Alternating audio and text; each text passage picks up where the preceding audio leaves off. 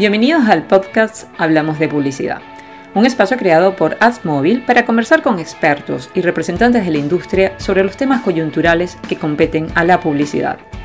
Este espacio es conducido por Alberto Pardo, CEO y fundador de AdsMobile, empresa AgTech que brinda soluciones para la publicidad digital en Latinoamérica. En este episodio tenemos como invitado especial a Álvaro Cabal, gerente de comunicaciones multiculturales de Ford, quien conversó con Alberto sobre el efecto post-Floyd y la publicidad dirigida a las audiencias hispanas en Estados Unidos.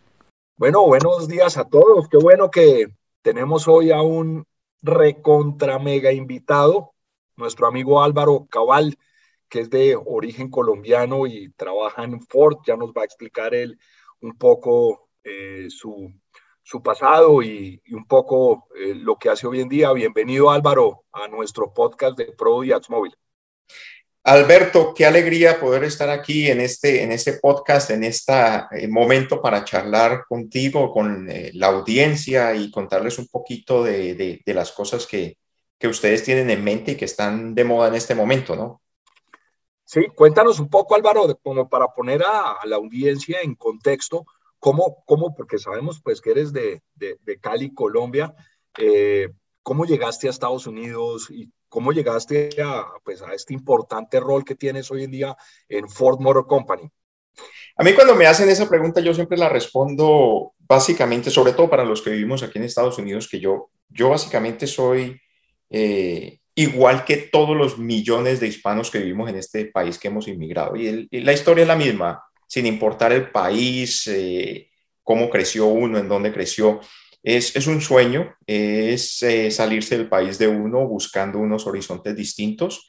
Eh, las razones pueden ser distintas, pero el espíritu es el mismo, es el espíritu de aventura, de buscar algo distinto, de salirse de cuatro paredes en las que uno está y mirar a un horizonte más grande. Eso fue lo que me trajo a Estados Unidos. Yo quería hacer una, una un MBA en mercadeo yo soy de Cali, ya me había salido de Cali, o sea, las salidas mías han, sido ah, ah, como dejando eh, todo lo que tengo atrás, cerrando y, moviéndome a otro episodio. Yo soy de Cali, yo me fui a Bogotá a estudiar, estudié en la Javeriana, me gradué de comunicación, viví bastante, varios años en Bogotá, empecé a trabajar y una vez que empecé a trabajar, yo quería romper otros horizontes y eso me trajo a los Estados Unidos a hacer mi maestría, aprender inglés, eh, y, a buscar algo, algo distinto. No sabía cuál iba a ser, eh, qué iba a pasar después de la maestría, honestamente, pero ese fue el principio, lo cual... Me encanta la idea, me encanta eso que pusiste de, de,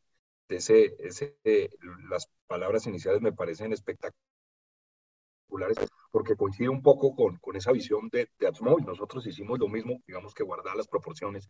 Nosotros dijimos, nos vamos a salir de estas cuatro paredes de Colombia y, y queremos eh, conquistar el planeta. Y, pues llevamos 10 años en esto y, me parece como un paralelo muy interesante. Álvaro, te quería preguntar cómo llegaste a Ford, o sea, cómo fue ese, esa conexión con, con Ford.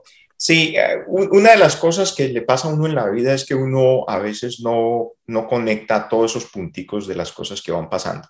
Luego cuando uno mira para atrás y tiene el suficiente eh, nivel de autoconciencia se da cuenta que todo al final está conectado, todo, todo. Y, el paso que da uno hoy, uno no sabe dónde lo va a llevar, pero definitivamente tiene como, y no quiero volverme esotérico con esto, pero realmente tiene como un, fin. Eh, yo una vez que me gradué, eh, aquí en Estados Unidos los estudiantes internacionales les dan la posibilidad de hacer una pasantía, estar en una compañía por algún tiempo. Yo empecé a trabajar con una agencia de publicidad eh, esa agencia de publicidad terminó contratándome y esa agencia de publicidad se ganó la cuenta de una compañía automotriz eh, en esa época. Y yo realmente lo mío era publicidad y era comunicación. La parte automotriz no le había puesto mucho cuidado, pero eso que uno le asigna una cuenta entre varias cuentas que yo tenía y esta era esa cuenta.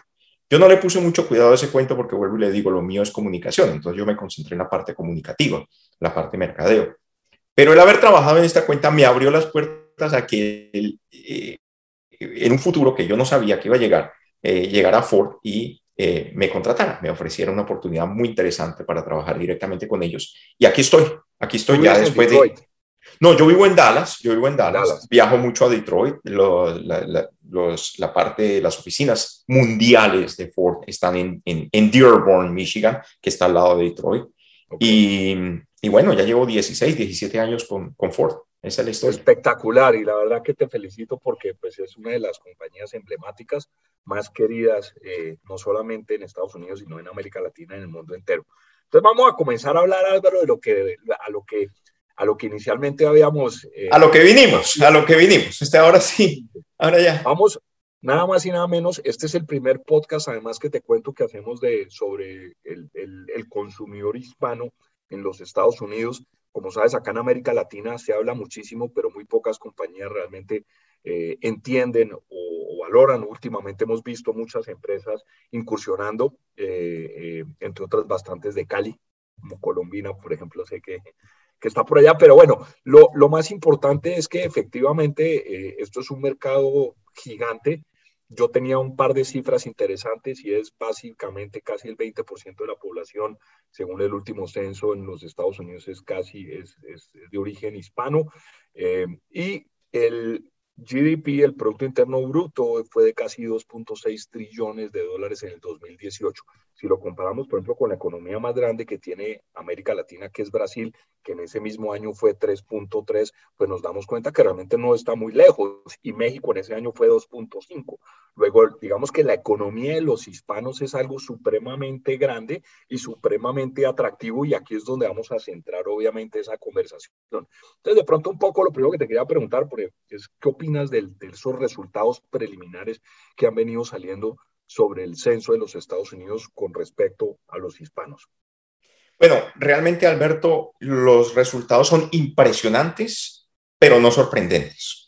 Para los que trabajamos en el mundo hispano aquí en los Estados Unidos, tú lo acabas de decir, el censo arrojó una cifra de 62.1 millones, para ser exactos, 62.1 millones. Dígame qué país en Latinoamérica tiene esa cantidad de personas. Entonces, nosotros vivimos en un país dentro de un país. El país hispano en los Estados Unidos es un país dentro del país. Hay más hispanos en Estados Unidos que canadienses en Canadá. O sea, eso se lo dimensiona. póngale usted cuidado, imagínese un país como Canadá, ¿sí? Y hay más hispanos en los Estados Unidos que canadienses que viven en Canadá, nacidos en Canadá o que viven en Canadá. Eso le cuenta a usted usted está diciendo Colombina recientemente le puso cuidado a los Estados Unidos. Hay muchos, muchas compañías en, en, Latinoamérica que todavía no le han puesto el suficiente cuidado al, al, mercado hispano y las conexiones que existen entre los hispanos, sobre todo los inmigrantes, con su país de origen o con sus países. Entonces, eh, eso, la cantidad, un mega, una megapoblación que está hambrienta de reconectarse a sus raíces, más un eh, eh, unos ingresos que son superiores a cualquier país en Latinoamérica porque están apoyados por la dinámica y la potencia del dólar y de la economía norteamericana. Están ligados a eso. Hace que este país sea un país bastante rico realmente, un país de 62 millones dentro de los Estados Unidos, que es tan rico como los Estados Unidos. Pues fíjate que estaba mirando y, y sería la doceava economía más grande del planeta. Sí, si los hispanos fuesen un país, fuese la 12 economía del planeta, que eso es, pues obviamente, eh, nada despreciable por encima de México, que sería la 13 Te quería hacer una pregunta. Eh, veo que te llevas muchos años trabajando en, en, comunicación y seguramente conoces muy bien lo que ha venido pasando en los últimos 20 años eh, con los hispanos. y ¿Qué hace hoy que las marcas como Ford o cualquiera, hay muchas, si tú miras, eh, por citar, McDonald's, eh, P&G, Unilever, eh, Target, Walmart, o sea, Chase, no sé, innumerables compañías hoy en día, pues digamos que tienen una estrategia de apoyo a la multiculturalidad y entendiendo pues que los hispanos son, digamos que esa minoría más grande que hay en Estados Unidos, ¿qué hace esa comunidad hispana que sea tan relevante para las marcas que, que, definitivamente tengan una comunicación específica para ellos. ¿Qué es lo, qué es lo que ven? Y creo que ya medio lo dijiste, pero me, me gustaría que cerraras eso de una Bueno, básicamente las compañías, eh, sobre las compañías son con ánimo de lucro. La idea de una compañía de cualquiera de estas marcas es darle eh, utilidad a sus dueños. En este caso son eh, compañías públicas en la bolsa de valores, pero tienen unos dueños y tienen que eh, pasar estados financieros cada trimestre. Eh, y una de las formas de producir este valor es obviamente entendiendo quién es el consumidor, dónde pueden sacar mejor ventaja dentro del, área de consumidores y dónde está el mayor crecimiento de la población. La población hispana, hispana en los Estados Unidos no solamente tiene un alto eh, ingreso, de pronto comparado con el mercado, lo que yo llamo el mercado general, no es tan alto, todavía hay muchísimo donde crecer, pero el consumidor hispano es un consumidor muy activo, un consumidor que tiende a gastar más que inclusive el promedio de, eh, comparado con el resto del mercado, sobre todo en, en bienes de consumo. Está dado las cifras de, de, por ejemplo, un hispano tiende a gastarse más yendo a un supermercado, un promedio de unos 50 a 60 dólares por encima de, un, de, una persona no hispana. Eh, vuelvo y le digo, nosotros somos, tendemos a ser lo que llamamos en Colombia muy, muy amplios, muy amplios.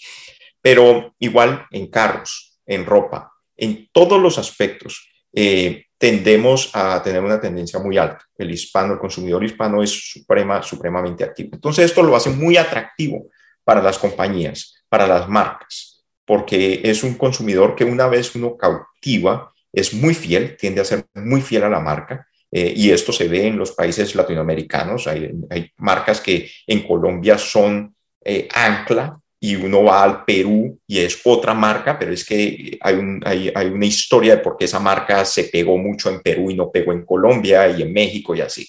Y, es, y una vez el consumidor se agarra de esa marca, no la suelta, tiene que pasar una, una, una ruptura en esa relación. Entonces, para, responder a tu pregunta, eh, las compañías buscan al consumidor hispano porque eh, realmente es un excelente negocio. Eh, representa su comprador y una compañía que no le ponga cuidado a, sus compradores, pues realmente no, no, está siguiendo unas buenas prácticas de mercadeo. Pero también la otra parte es la responsabilidad social, ¿no? creo que las compañías, sobre todo la compañía, por ejemplo, como nuestra, encuentra que eh, es importante ser uno un buen vecino, un, buen ciudadano. Y ese tipo de prácticas es ayudar a las comunidades, sobre todo las minoritarias, a que eleven su nivel, su nivel educativo, su nivel de vida, su nivel potencial, no solamente para, eh, pues porque estamos haciendo negocios en conjunto, sino porque es que un consumidor que sube eh, económicamente y socialmente, pues es un consumidor que le ayuda a la compañía, es un, es un mejor cliente, ¿no? Buenísimo. Y, por ejemplo, en esa misma línea, ¿por qué crees que a pesar de que la población hispana en Estados Unidos se acerque al 20%, porque solo digamos que la inversión publicitaria que, que, que, tenemos marcado está más o menos entre el 5 y el 6% y todavía digamos que no, no, no, no tiene unos índices mayores. ¿Qué, qué es lo que, qué, cuál es esa, qué es lo que realmente pasa ahí? Hay, dos, hay dos factores que, tienen muchísima influencia en eso. El, primer factor es todavía hay mucho desconocimiento del mercado hispano. Y, y, suena triste porque es un mercado que lo llevan estudiando muchísimo tiempo, pero no lo comprenden. Entonces, eh, el desconocimiento del mercado. Nadie va a invertir, nadie va a poner plata, nadie va a poner miles de millones de dólares eh, en algo que no conoce. ¿sí? Eh, es como cuando, y lo voy a, esta es una, una, explicación bien, bien simplista, pero usted no va a, a comprar un, un, apartamento sin haberlo visto o una casa sin haberla visto, si no conoce bien. Usted tiene que conocer la inversión. Entonces, eso es una de las cosas que pasa. Eh, y la segunda parte, que está unida a la primera, es, eh, existe desconocimiento porque no hay muchos profesionales hispanos, desafortunadamente, eh, que estén guiando a las compañías o que estén dentro de las compañías, guiándolas en niveles de inversión. Y los que hay son muy pocos y fuera de eso no están en unos niveles muy altos. Entonces existe un déficit, existe un déficit a nivel de liderazgo hispano en compañías Fortune 500 no están a niveles de vicepresidente, no están a niveles de CEO, no están a, niveles de, personas que toman decisiones, eh, que, tienen el poder absoluto de tomar una decisión. Entonces, pasan dos cosas. O, tienen una persona, o tienen personas, un equipo que los eh, guía y les hace recomendaciones, pero las recomendaciones se quedan a ese nivel y al nivel más alto de pronto no, no, no pasan, la persona que tiene que tomar la decisión de pronto no la cree y no la toma, o simplemente no tienen personas que les hagan un análisis del mercado eh, hispano. Eh, por último, un tema marginal es que el mercado hispano también se demora un poquito en, en agarrar. ¿Sí? Eh, es, es el, el, el, mantra hispano es primero amigos y luego hacemos negocios. El mantra del anglosajón es primero hacemos negocios y de pronto llegamos a ser amigos o de pronto no tenemos que ser amigos, pero hagamos negocio. ¿sí? El hispano quiere ser amigo primero y eso se toma tiempo. Y vuelvo y le digo, si no hay una persona a la cabeza de la compañía, una persona que esté tomando las decisiones, no entiende que ser amigos es tomarse un café, tener una charla, varios años, no hay la paciencia. La gente quiere ver resultados inmediatos y eso no pasa con el mercado hispano. Entonces, en conclusión, necesitamos más Álvaros Cabal en Estados Unidos.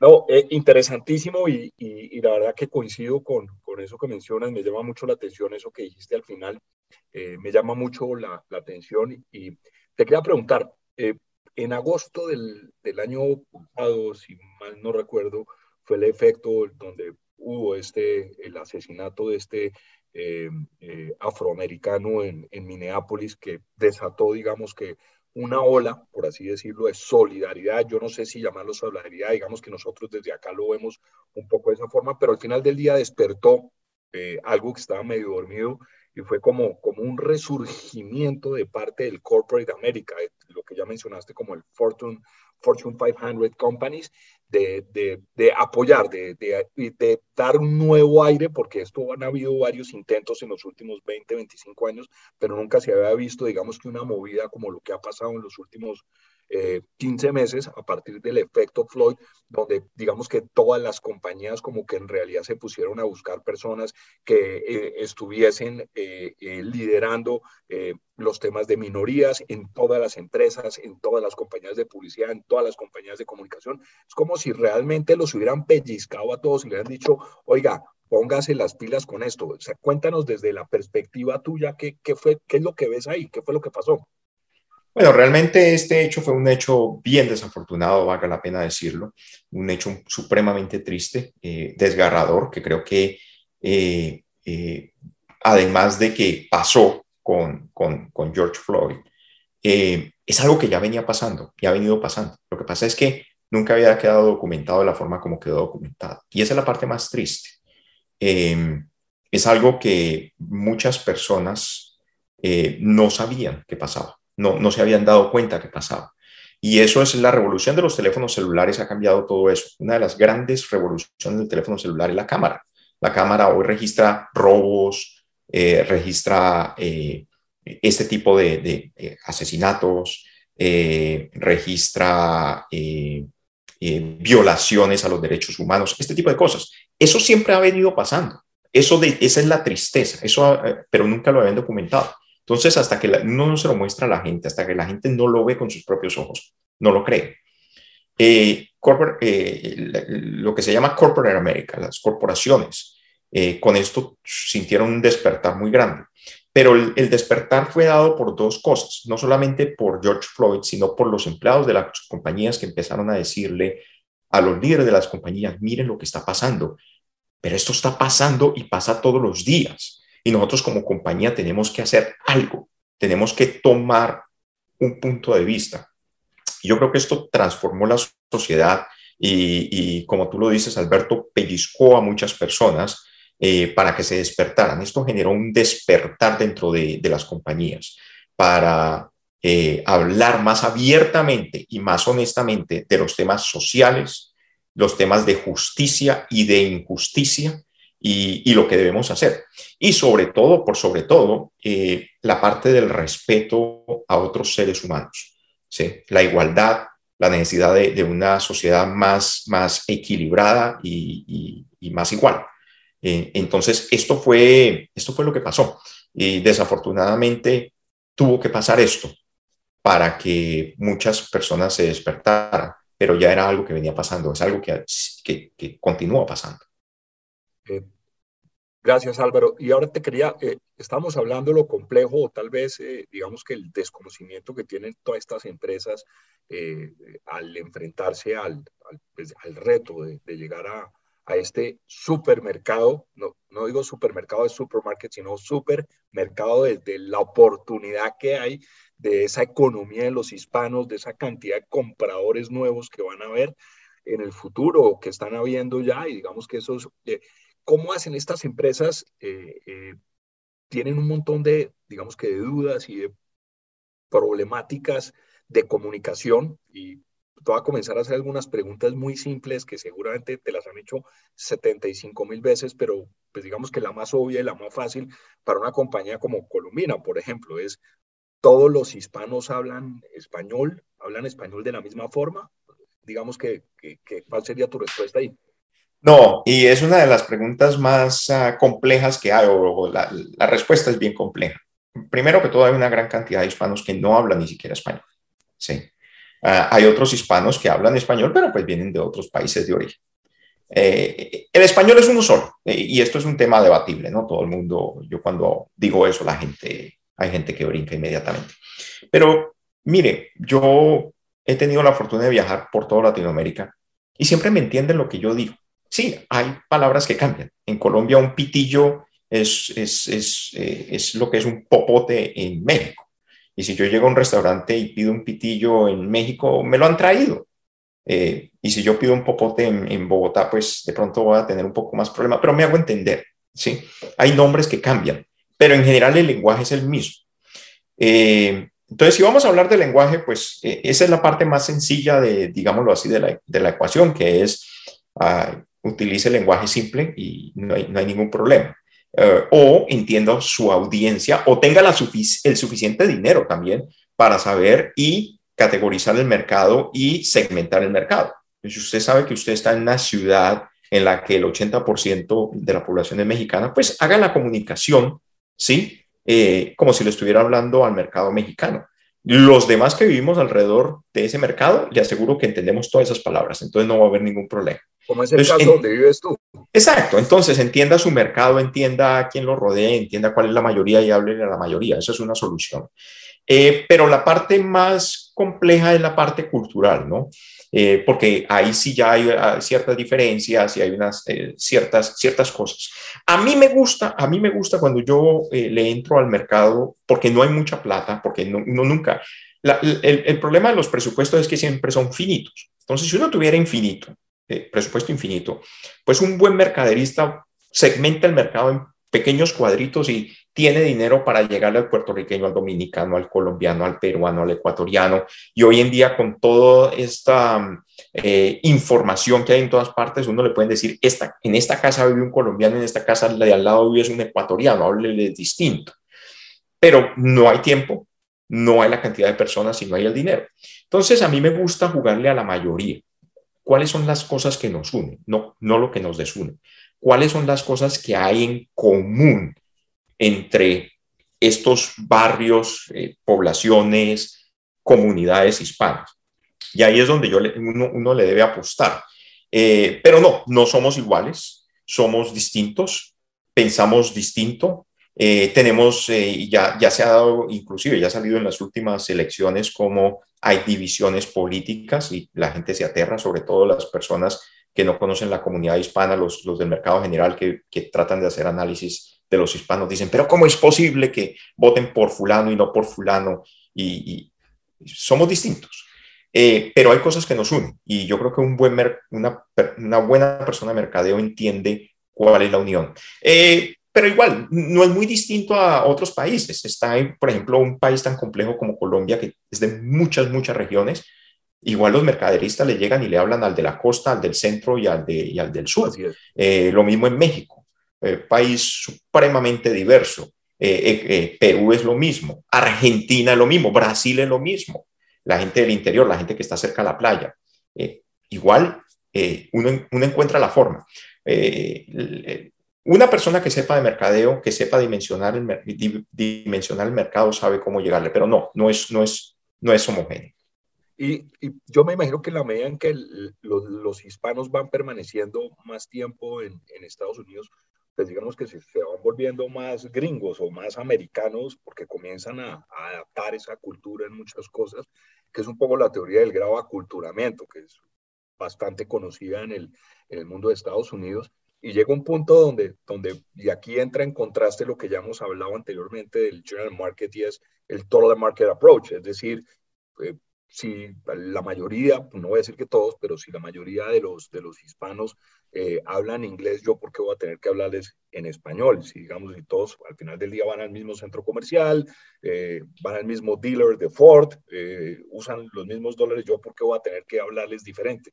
¿Cuál, cuál es tu, tu visión al respecto?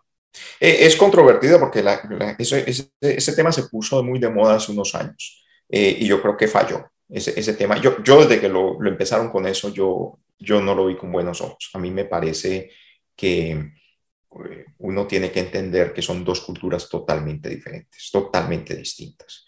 De, desde la forma como un hispano compra un carro comparado con una persona del mercado general, cómo va al supermercado, lo que, lo que compra, el tipo de abarrotes que compra, ese tipo de cosas. Entonces, eso era una simplificación tratar de, de, maximizar los, los, los, dólares, los presupuestos, y un experimento que a mí me parece es fallido.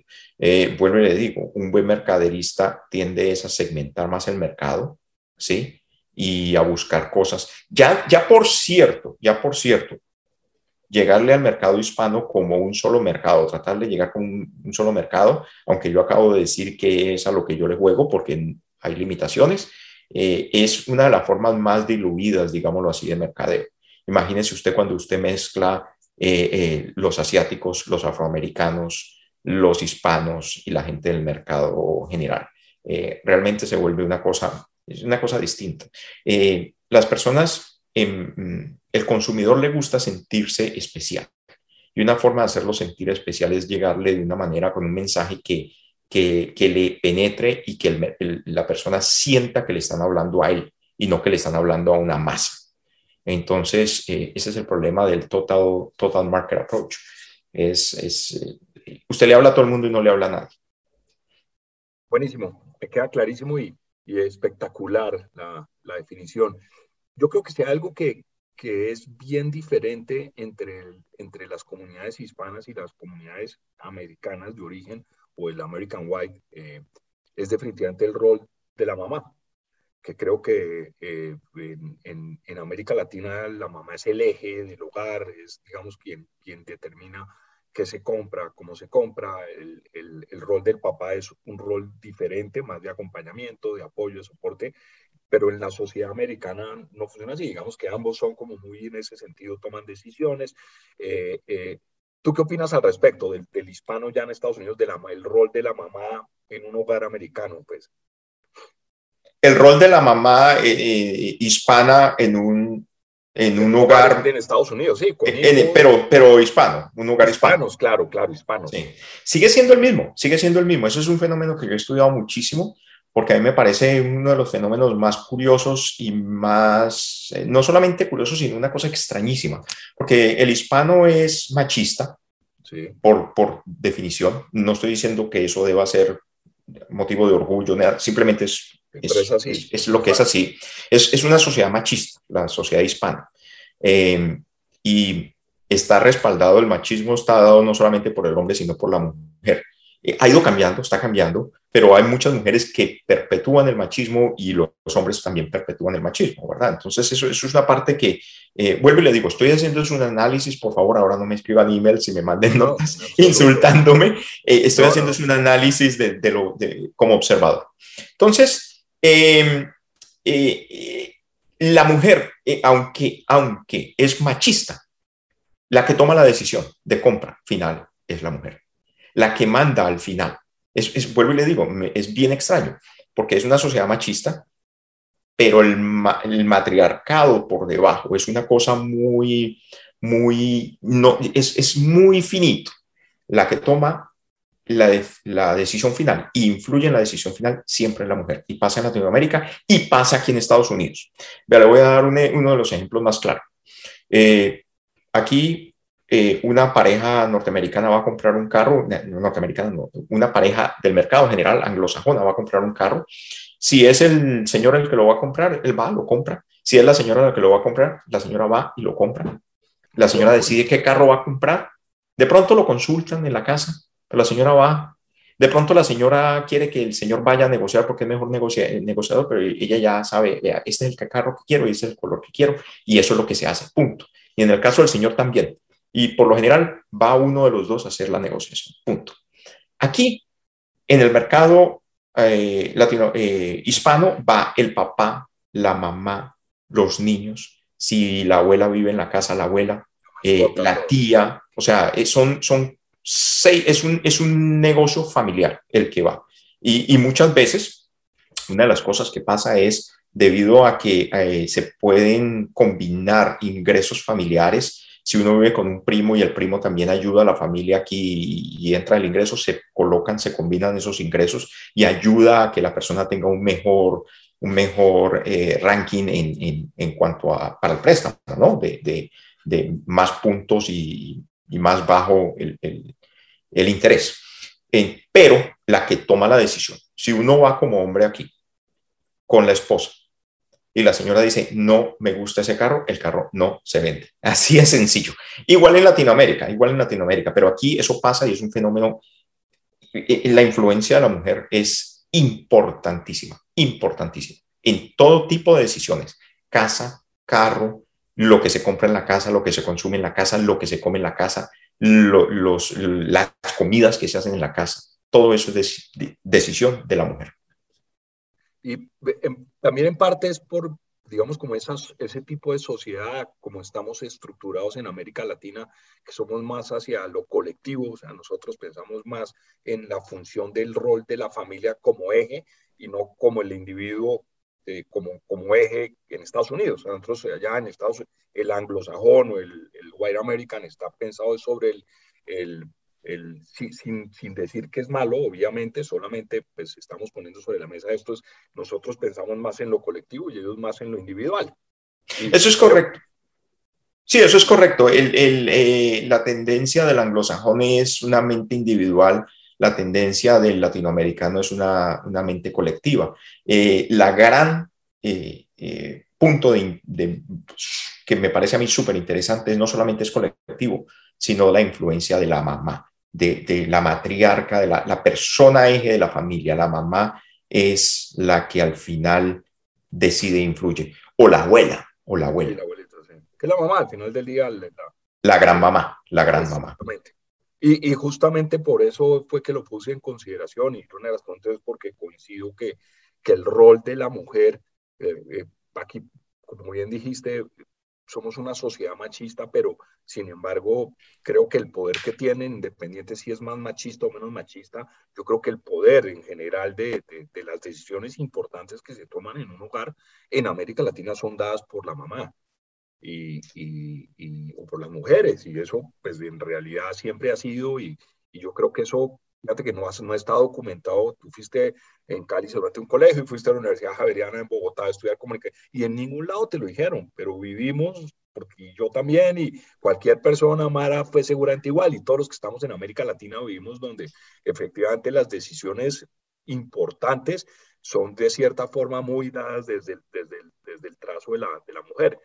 Y, yo creo que ahí es donde, donde patinan o donde hay un, un punto de inflexión súper interesante para las marcas en entender que las decisiones del supermercado, si hablas de CPG, por ejemplo, son tomadas por las mujeres. En realidad el hombre seguramente es el que compra, pero compra lo que la señora le dice que compre. no, no, y eso, y, eso, y eso es así. Las decisiones de marca, las decisiones son eh, pareciera que al final el que firma es el hombre, pero es la señora, la esposa, la mamá la que toma la decisión. Es más, uno de los fenómenos más grandes que pasa aquí en Latinoamérica, en, los Estados Unidos, eh, en, el mercado hispano, es que eh, los negocios de más alto crecimiento, negocios pequeños, son de mujeres hispanas. Entonces, es una traducción del poder femenino con dinero con acceso a dinero, que no existe en Latinoamérica. Esa es la gran diferencia. Entonces ya la mujer se sale de la casa y empieza a emprender. Son emprendedoras. Y si usted se, si usted se pone a analizar en cada país latinoamericano, las mamás tienen siempre un emprendimiento, algo está pasando para ayudar en la casa, algo. Las, las señoras, las esposas, si no son profesionales, si no están trabajando, que pues obviamente eso se da mucho hoy en día, pero estoy hablando es de las generaciones anteriores, siempre tenían un emprendimiento. Eso se ve hoy en día traducido aquí en Estados Unidos, es un fenómeno muy interesante. Vuelvo y digo, pasa aquí por la economía, es una economía muy robusta, muy distinta y que permite eh, que haya emprendimiento, que haya oportunidades para que las mujeres o para que cualquier persona monte una empresa pequeña. Pero los negocios de más alto crecimiento en los Estados Unidos son de mujeres hispanas. Estoy hablando por sobre todo, más que los asiáticos, algunos.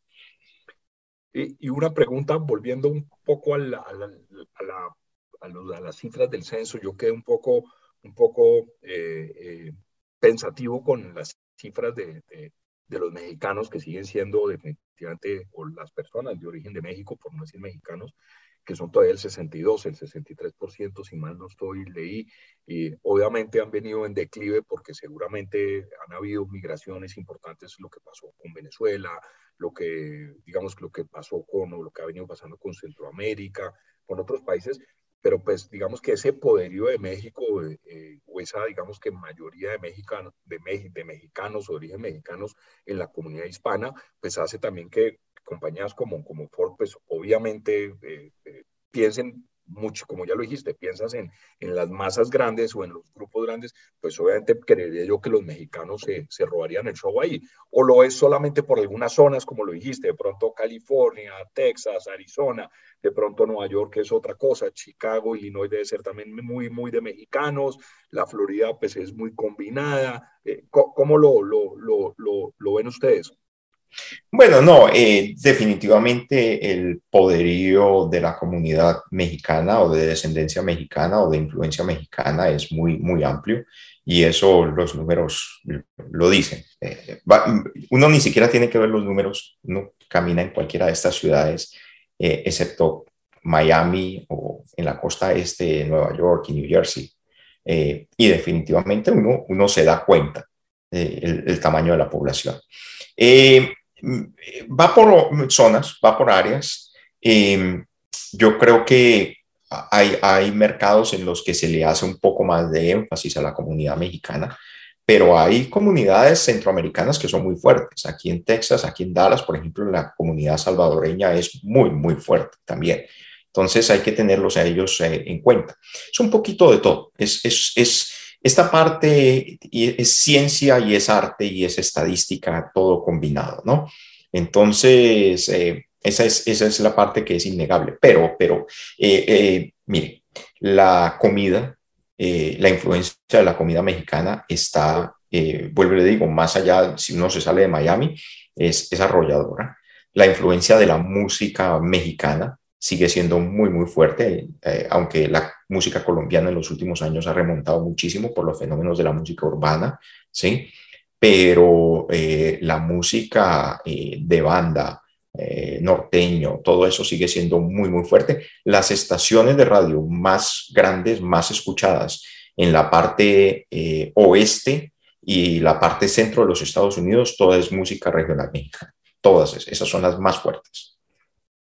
Sí, y es que fíjate y verás que, volviendo haciendo un poco de historia, aprovechando que recientemente fue eh, el, aniversario del descubrimiento de América, no nos podemos olvidar que, los primeros que llegaron a América pues fueron los españoles. Y, si te das cuenta, eh, pues Puerto Rico se descubrió en el 1492 o 1493 y después digamos que hay argumentos que nos dicen que fue el, eh, la fragata está el Mayflower, que era de, ingleses, pero, pero hay, digamos que, eh, eh, documentos de que hubo españoles que llegaron a, la península de la Florida, que después llegaron a México, que fue lo que, lo que después se, se volvió el, toda la expedición de Cortés, que después se fue para, para California y por muchos años, y por eso es que California, pues al final del día tiene esa descendencia, esa cantidad de, de nombres de, colonias o de, sitios, de pueblos en español, porque durante 200 años pues fueron habitados y colonizados por españoles, por particularmente todo el eje de California.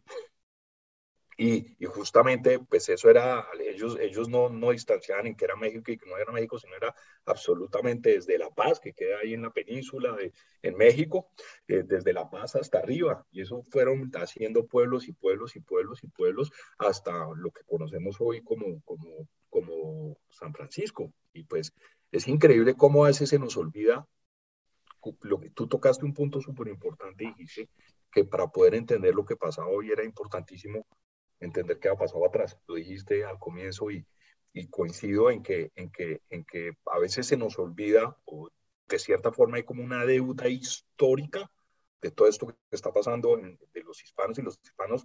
No es que hoy en día sean importantes, es que siempre han sido importantes para los Estados Unidos. Eh, por cualquier razón pasó lo que pasó y España dejó de tener esos territorios por una guerra que perdieron y, y bueno, etcétera, etcétera, etcétera, y les tocó irse pero pues la importancia fue definitivamente, ellos fueron los primeros que comenzaron a colonizar todas esas, digamos que todas esas zonas, eh, inclusive llegaron a Utah, al cañón del Colorado, cuando alcanzaron a hacer algunas de las, de las primeras asentamientos de, de toda esa zona en los Estados Unidos. No, y eso, y eso mire, eh, por ejemplo, uno viviendo aquí en Texas, que es Texas, uno se da cuenta que es básicamente México, pero le, le movieron la, la frontera. O sea, uno vive, e, en serio, y uno encuentra familias eh, en el sur de Texas que cuentan, o sea, los nietos, bisnietos, dicen, mi abuelo era mexicano, nacido aquí, mexicano, luego movieron la frontera y pues él quedó en el territorio norteamericano y por eso resultó siendo estadounidense. Pero el señor nació en México y le movieron la frontera y por eso terminó siendo estadounidense. Entonces, es, son de esas cosas curiosísimas, curiosísimas. Pero no, es definitivamente la influencia de la cultura mexicana y del país mexicano eh, eh, es muy, muy fuerte. Y, la, la, lo que ayuda a la economía, la fuerza eh, de, de trabajo de la comunidad mexicana y de los descendientes de la comunidad mexicana es gigante, gigante en los Estados Unidos. Los aportes culturales, los aportes a nivel de trabajo eh, han, sido, han sido enormes, son enormes. Álvaro, ya se nos está comenzando a caer el tiempo, luego tengo dos, dos preguntitas más. La primera muy sencilla, que creo que ya la tocaste, y es la importancia del, del smartphone, del celular, para la vida del, del hispano, digamos que como herramienta de comunicación. ¿Qué tan importante es al, juicio tuyo? No, es súper, es, importantísimo porque es, es, es, absolutamente todo, sobre todo los inmigrantes que eh, tienen todas estas aplicaciones para poderse comunicar con sus familiares que viven en otros países, eh, es la unión de, de, eso. Nosotros los hispanos tenemos una cosa bien interesante aquí en Estados Unidos y es que siempre cuando sale un nuevo producto de tecnología, no somos los primeros que lo compramos. Esperamos un poquito, pero una vez que ya agarra, somos los que más rápido lo terminamos adoptando eh, en, cuanto a, en cuanto a todo.